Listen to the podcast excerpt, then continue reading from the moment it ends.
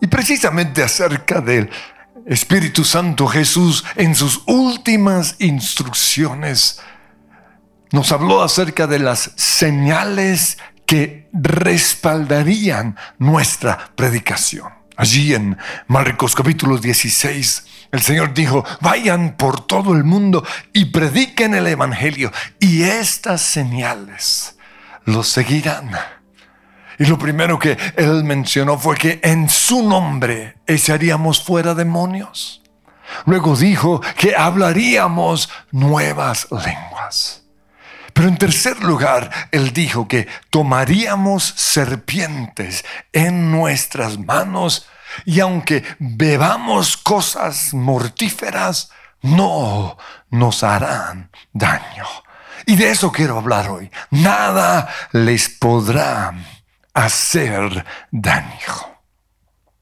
Lo primero tiene que ver con serpientes. Jesús dijo, tomarán serpientes en las manos. ¿Será que esto significa que podemos tomar serpientes y, empezar a jugar con ellas? Claro que no. Hay unos pastores en las zonas rurales de Estados Unidos, es decir, personas campesinas. Y esos pastores Ah, tienen eh, en jaulas serpientes venenosas y en un momento determinado en las reuniones las sacan de las jaulas y empiezan a, a jugar con ellas. National Geographic ha hecho algunos programas precisamente mostrando la locura de esos pastores. Y ellos lo hacen para mostrar, entre comillas, que el Espíritu Santo está con ellos.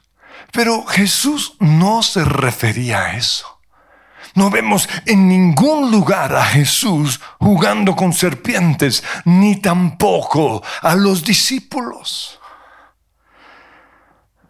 Jugar con serpientes es tentar a Dios.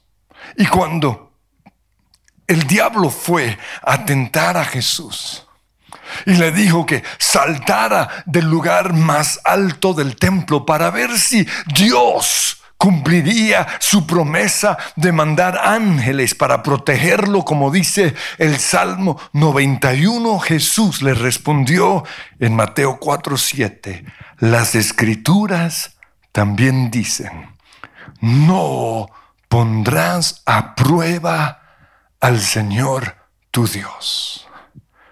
Entonces, jugar con serpientes es poner a prueba a Dios, a ver si, si ese versículo se cumple. Tristemente, muchos de estos pastores que juegan con serpientes se han muerto. Entonces, ¿a qué se refiere Jesús cuando dice que tomaremos en las manos serpientes?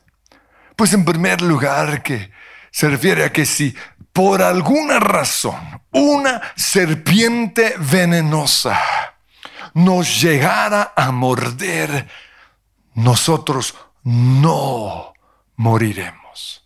Y precisamente esto fue lo que le pasó a Pablo en la isla de Malta.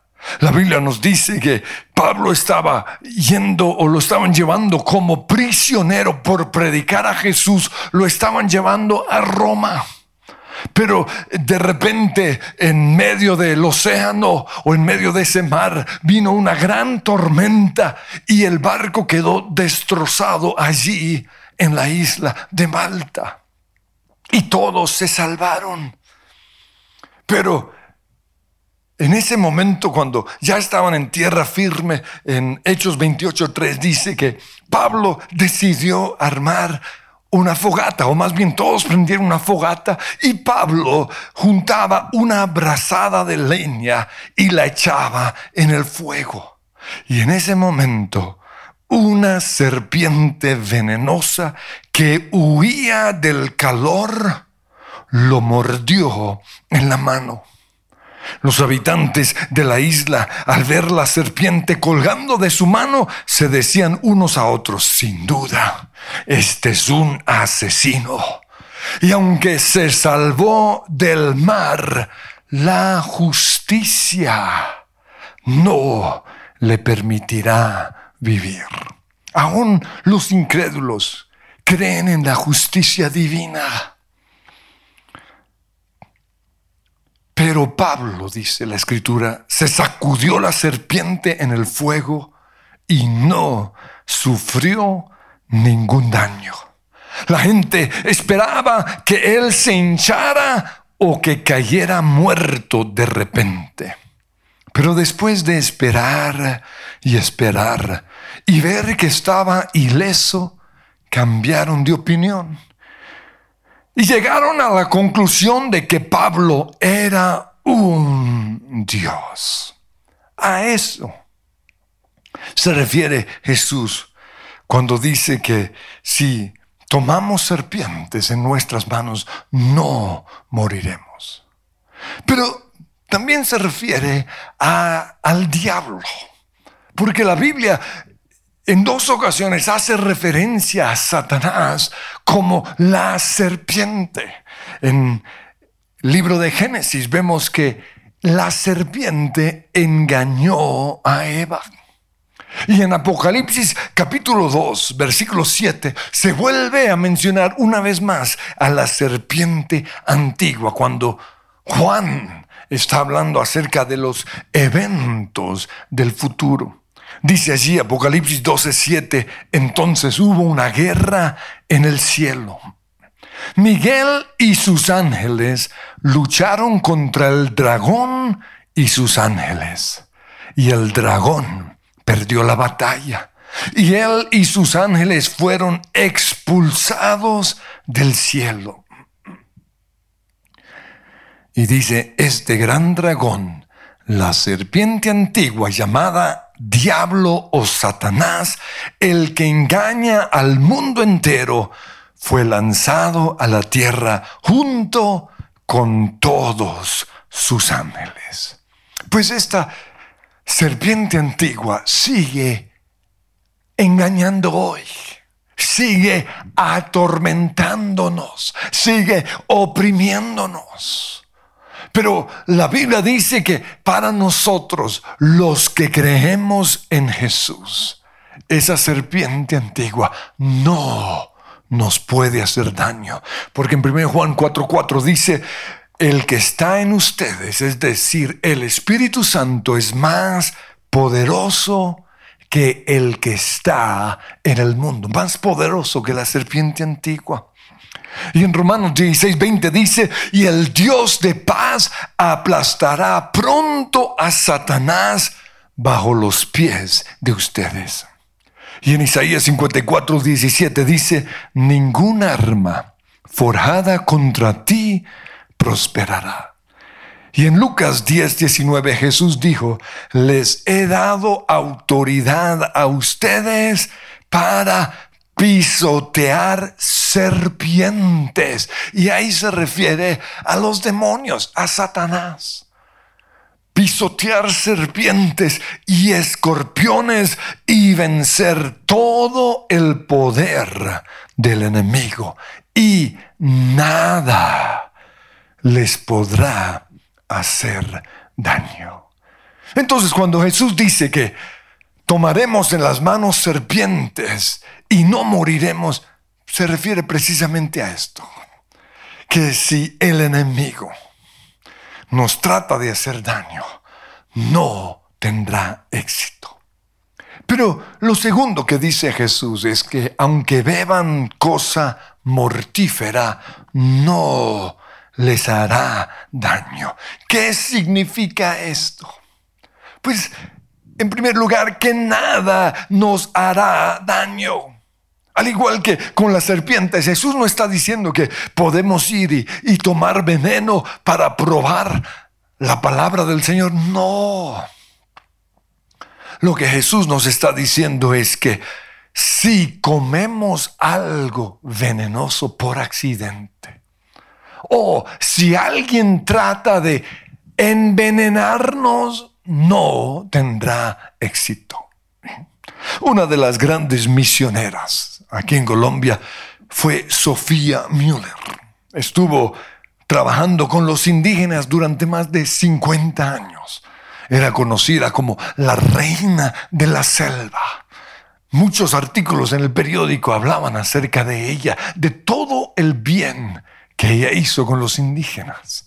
Y cuando ella venía a Bogotá, se quedaba en nuestra casa. Y yo recuerdo que tendría unos 16, 17 años cuando nos sentábamos a comer y oíamos todas sus historias de todo lo que ella estaba haciendo allí en la selva de Colombia. Pero recuerdo un día cuando ella nos contó acerca de un nuevo lugar a donde estaba predicando a Jesús, cumpliendo con el mandato de Marcos. Y ella dice que cuando llegó allí, le ofrecieron una comida, una cena. Y después de comer se sintió un poquito mal, se fue a su cuarto o el lugar que le habían asignado para dormir y, durante toda la noche sufrió escalofríos, ah, vómito, diarrea. Fue una noche terrible. Al día siguiente, cuando amaneció, salió de su habitación y, allí al lado de, de la olla en donde habían preparado su sopa, había un mico muerto. Había probado un poquito de la sopa que le habían hecho a ella y había muerto. Había tanto veneno en esa sopa que con una probadita chiquita, este mico había muerto, pero Sofía Müller no murió. ¿Por qué?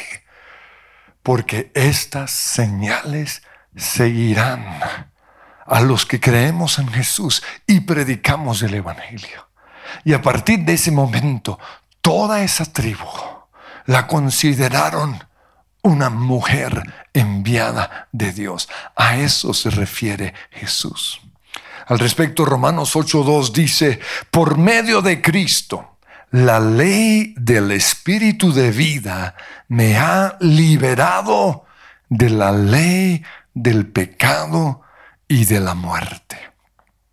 Pero también, en segundo lugar, esto se refiere a que ninguna arma forjada en contra nuestra prosperará, como dice Isaías 54, 17. En el pasado, en los, los reyes tenían un copero y su misión era probar el vino del rey antes de que él lo probara por si tuviera veneno. El copero era el que moriría. Pues el enemigo usa personas para tratar de matarnos con veneno o con violencia, con armas de guerra, pero no podrá matarnos a no ser que haya llegado el tiempo asignado por Dios para que nosotros muramos. O a no ser que haya una puerta abierta en nuestras vidas que le haya dado derecho al enemigo de matarnos antes de tiempo. A eso se refiere Jesús. Aunque beban cosa mortífera, no les hará daño. Con respecto al COVID, si bebieren cosa mortífera, no les hará daño. Significa que si nos llegáramos a contagiar, contagiar con el COVID-19, no moriremos. Y esto es algo que tenemos que creer. Y no solo con respecto al COVID, sino también con respecto a la vacuna. Porque hoy hay muchos que no quieren vacunarse. Y, y eso es egoísmo. Eso es no ayudar con la solución. Y todo porque tienen miedo de meter más virus en su cuerpo. Y quizás tengan razón en muchos argumentos. O más bien, están leyendo demasiado.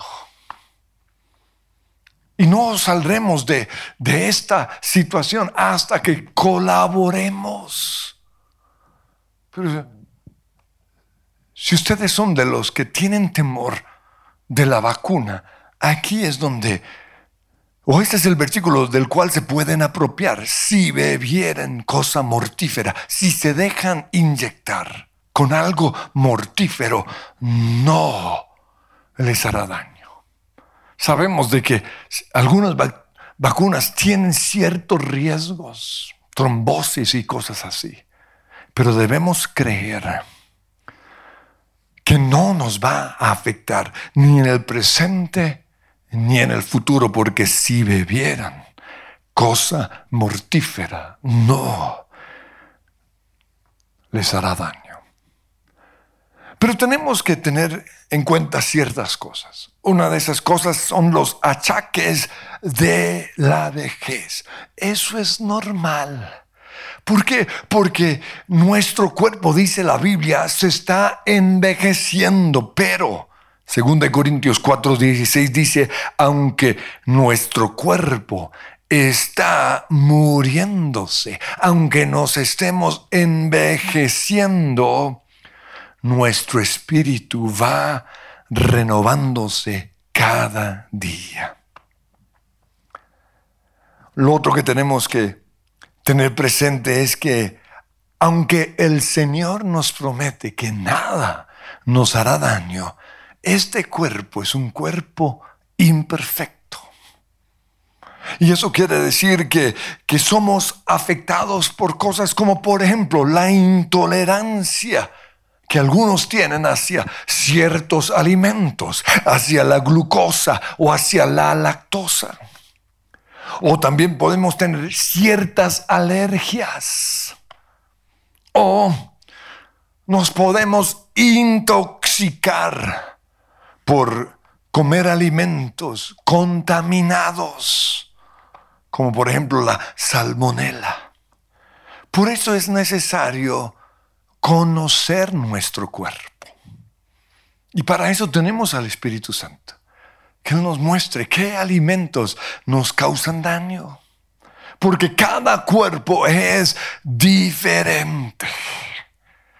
Entonces tenemos que aprender a ser sensibles al Espíritu Santo. Por eso, en ese mensaje que di hace ya más de año y medio, si no has orado, no hagas nada. Esto mismo hay que aplicarlo a la comida.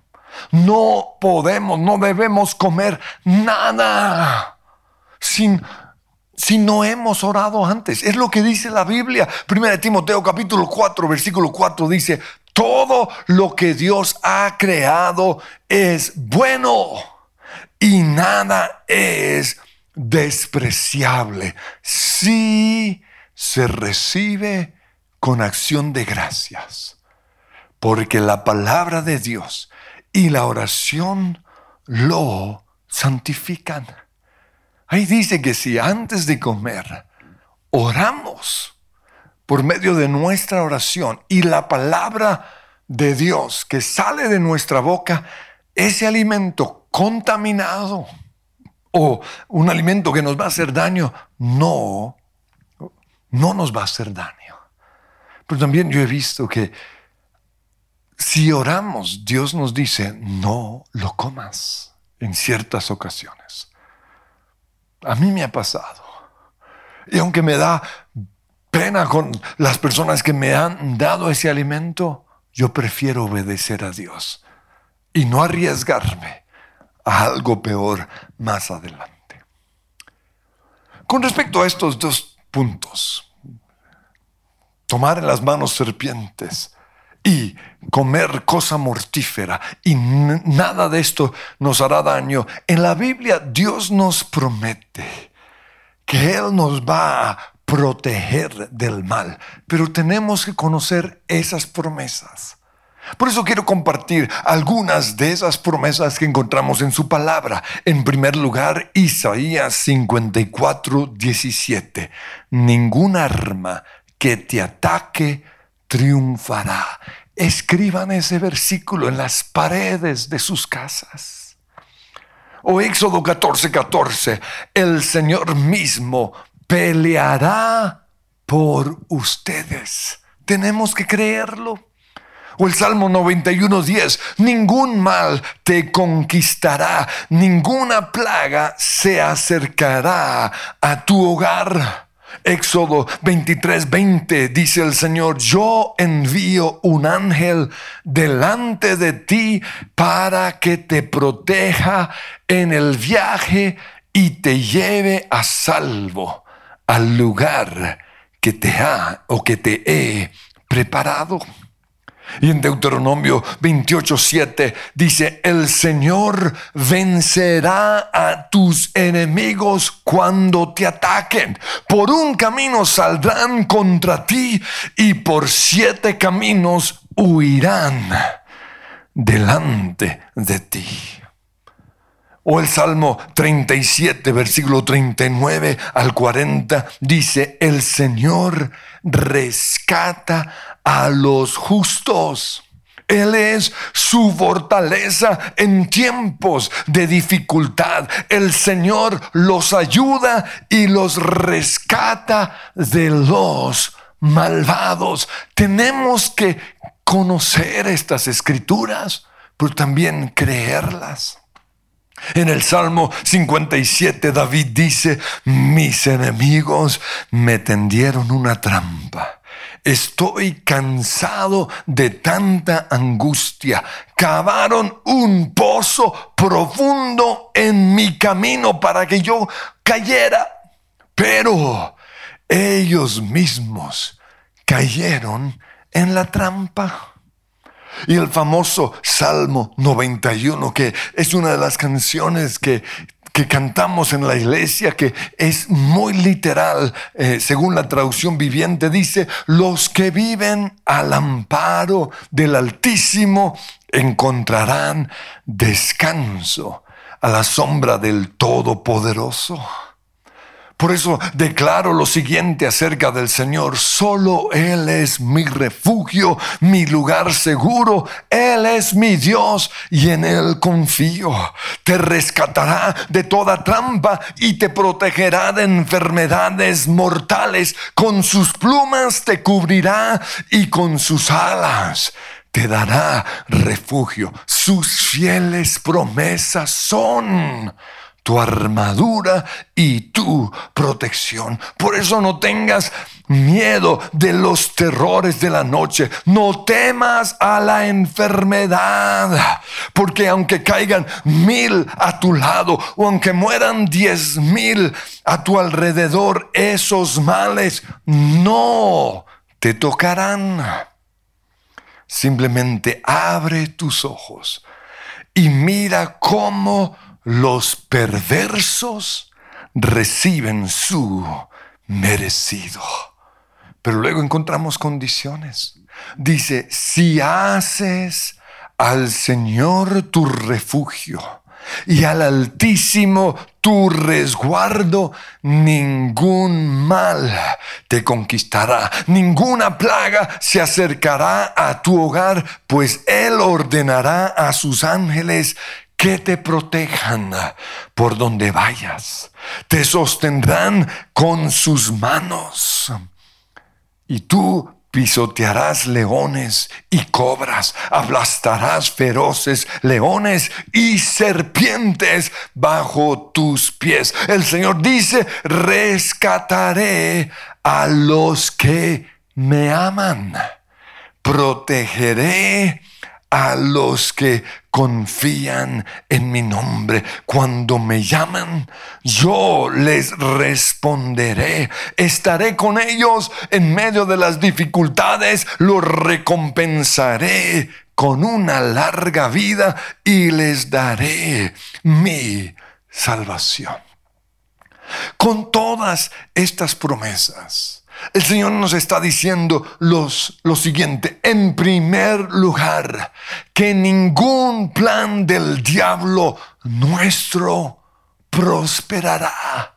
O como cantamos una y otra vez, todo lo que viene del enemigo y le decimos al Señor, tú lo transformas para bien.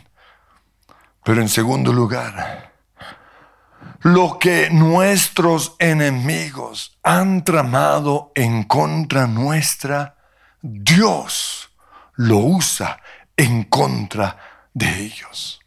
En el libro de Esther encontramos que la misma estaca que Amán construyó para matar al Mardoqueo, un hombre que amaba a Dios.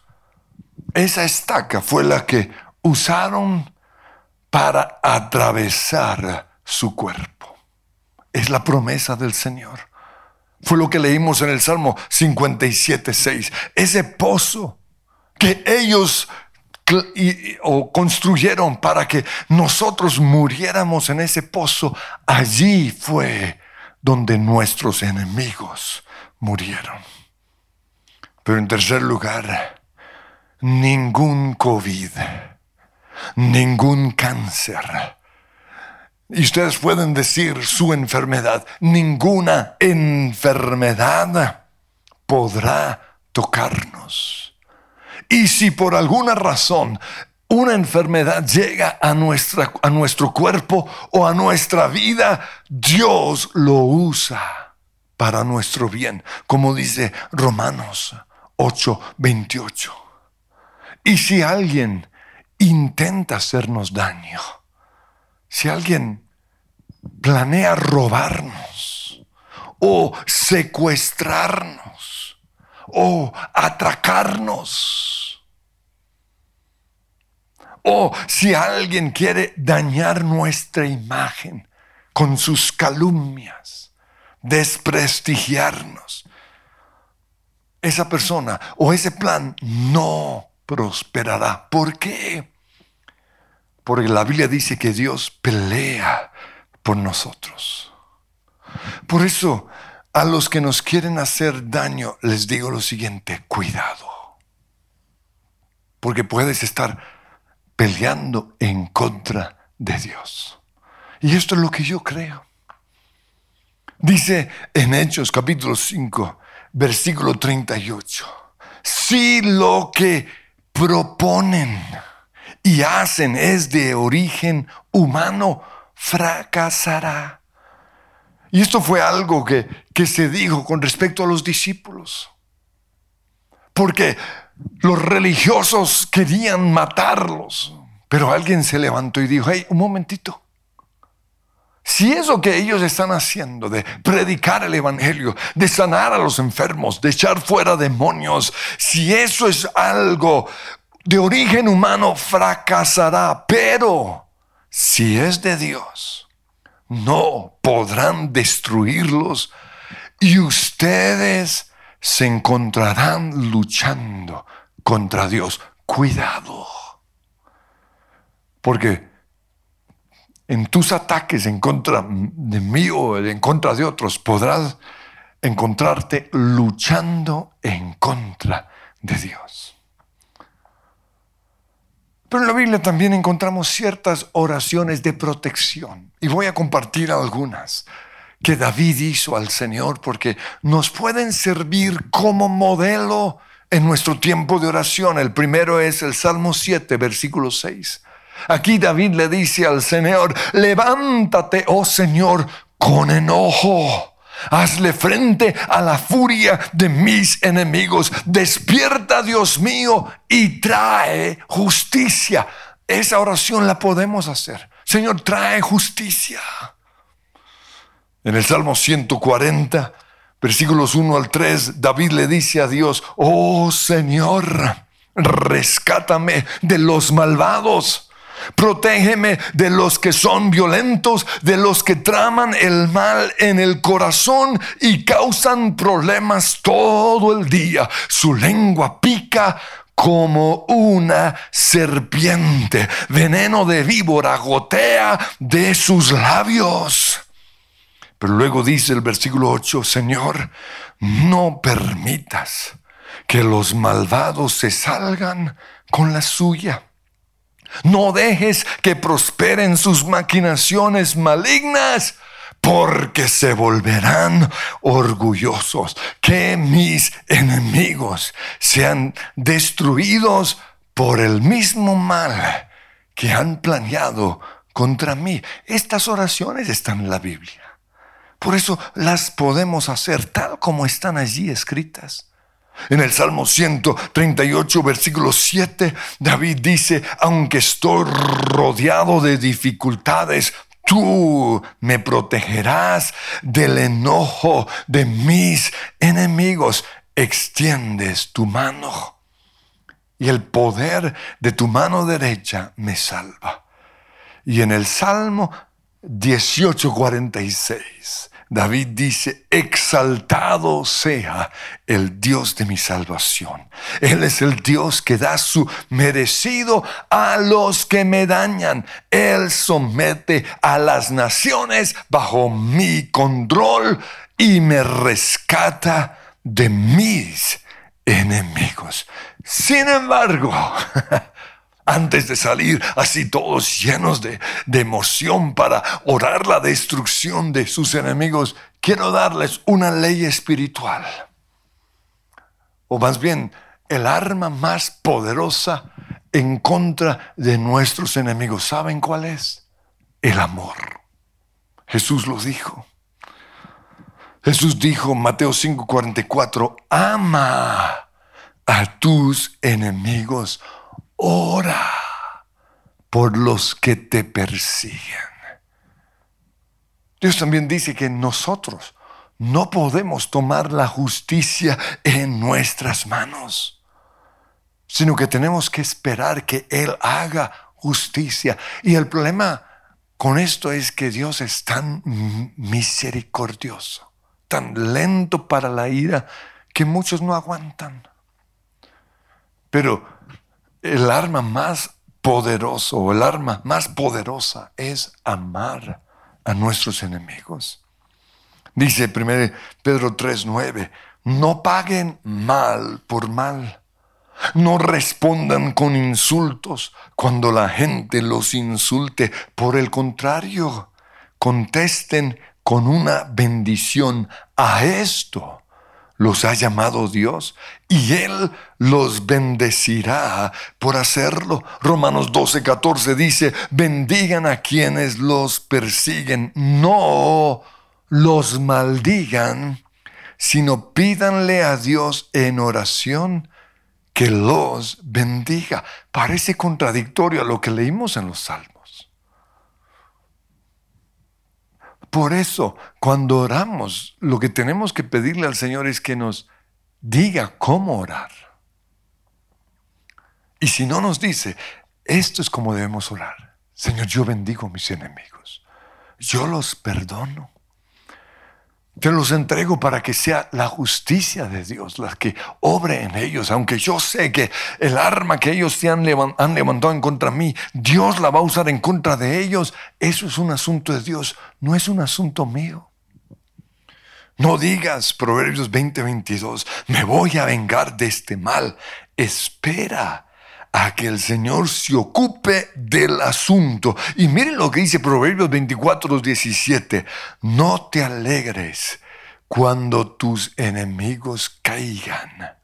No te pongas contento cuando ellos tropiecen, pues el Señor se molestará contigo y quitará su enojo de ellos. ¿Qué tal el versículo? Eso quiere decir que la gracia y la misericordia de Dios debe estar siempre con nosotros. Y si por alguna razón vemos que Dios está haciendo justicia en otra persona, tenemos que llorar. Oh Dios, ten misericordia de ellos. Porque si celebramos la derrota, oh, Dios se puede molestar con nuestra actitud.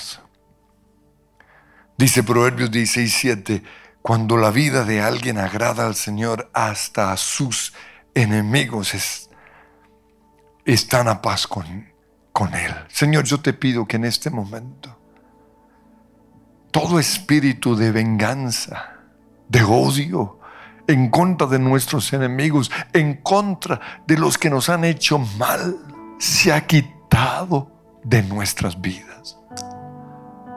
Yo te pido que pongas un bautismo de amor, que podamos amar como tú los amas. Porque ¿qué sería de mí si el castigo que mi pecado merecía hubiese caído sobre mí. Pero hoy te doy gracias porque en la cruz tú tomaste mi lugar para salvarme. Por eso yo te pido que estés impartiendo ahora mismo tu amor. Pero por otro lado, que podamos entender que el que habita al abrigo del Altísimo morará bajo tu protección. Que ningún arma que el enemigo o que personas han levantado en contra nuestra prosperará que Satanás no podrá matarnos, que el COVID o el cáncer o la enfermedad que sea no puede tocarnos.